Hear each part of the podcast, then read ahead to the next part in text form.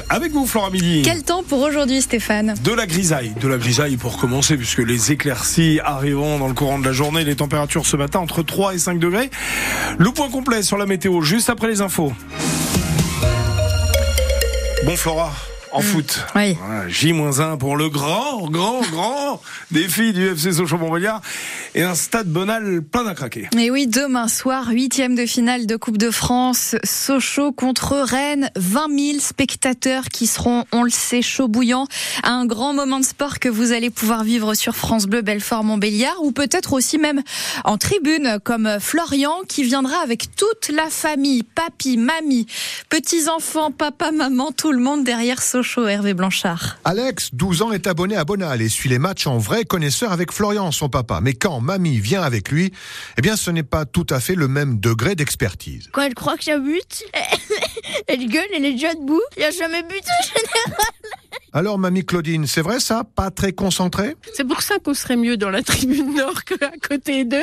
Ils sont très sérieux, ils sont dans la technique. Et nous, on est dans la fête. Et oui, parce que pour mamie Claudine et sa petite fille Mathilde, 7 ans, vivre un match à Bonal, c'est pour l'ambiance avant tout. Il y a des moments, je rigole avec mamie, quoi. Quand euh, on, toutes les deux, on crie et que ils sont en mode Mais arrêtez, arrêtez Laissez-nous regarder le match en paix Mais pour Émilie, la maman, ce qui compte, c'est d'être en famille à Bonal. C'est un vrai rendez-vous de famille, ouais. On est tous ensemble, donc c'est sympa de passer un moment tous les six. Ça rapproche un peu plus. C'est vraiment sympa. Et puis, toute la petite famille est forcément en jaune et bleu. Papy Dominique a même son porte-bonheur. Je l'ai toujours dans ma poche, à des fois je le mets, mais j'essaye de le mettre le plus souvent possible, parce que c'est souvent qui gagne quand j'ai le bob sur la tête. Que Papy Dominique ne l'oublie surtout pas ce mardi, pour que sa famille et tout le peuple socialien revivent une nouvelle soirée de folie.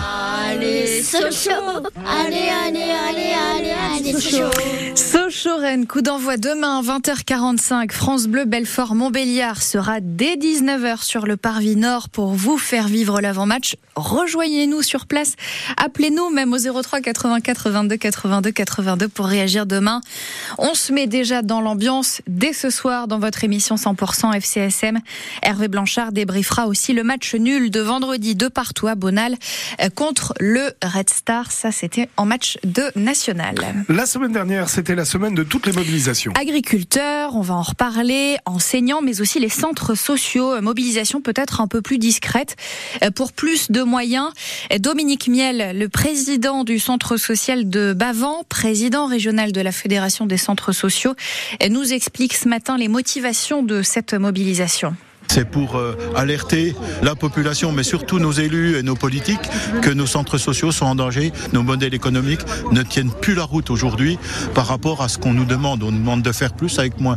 C'est une équation qui est totalement impossible aujourd'hui. Et donc vous avez moins de bah, ressources Moins de ressources, parce que bah, on connaît aussi euh, les difficultés de malheureusement de, de, nos communes qui nous soutiennent, d'autres euh, partenaires institutionnels qui nous soutiennent, mais aujourd'hui on est surtout là pour que on puisse faire avancer les choses. Et lancer en quelque sorte un Grenelle des centres sociaux au niveau national avec la fédération.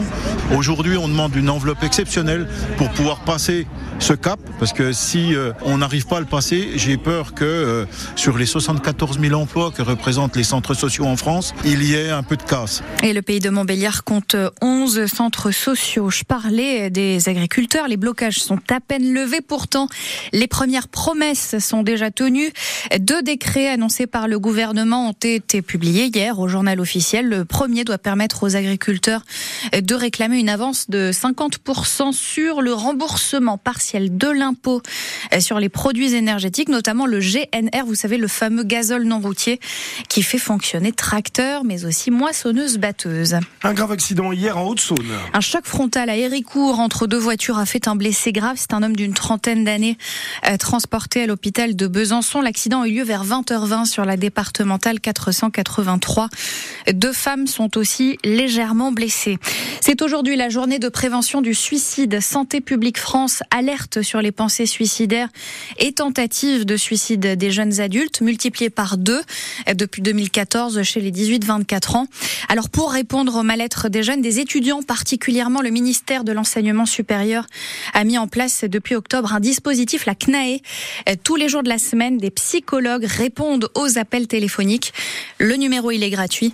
C'est le 0800 737 800. Et ici matin, c'est sur France Bleu, Belfort-Montbéliard, sur France 3 Franche-Comté à 8h05 minutes. La mérule fait son retour dans les boiseries du Temple Saint-Martin à Montbéliard. La mérule est un gros champignon qui s'attaque au bois et qui peut provoquer de gros gros dégâts. Alors le Temple Saint-Martin de Montbéliard ne va pas pouvoir ouvrir après 4 ans de chantier. L'ouverture était prévue en mars prochain et c'est pourtant l'année de Montbéliard, capitale de la culture.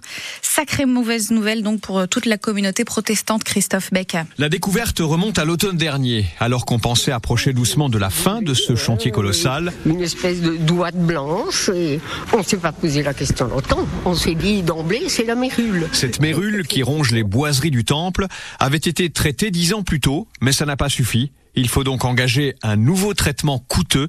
Christiane Becker, la présidente de la communauté protestante de Montbéliard. Dans un premier temps, c'était 70 000. Se sont rajoutés d'autres choses, 88 000. 88 000 euros de supplément, au moins, sur un budget qui n'est même pas encore bouclé. On est parti de 3 millions 2 quand même.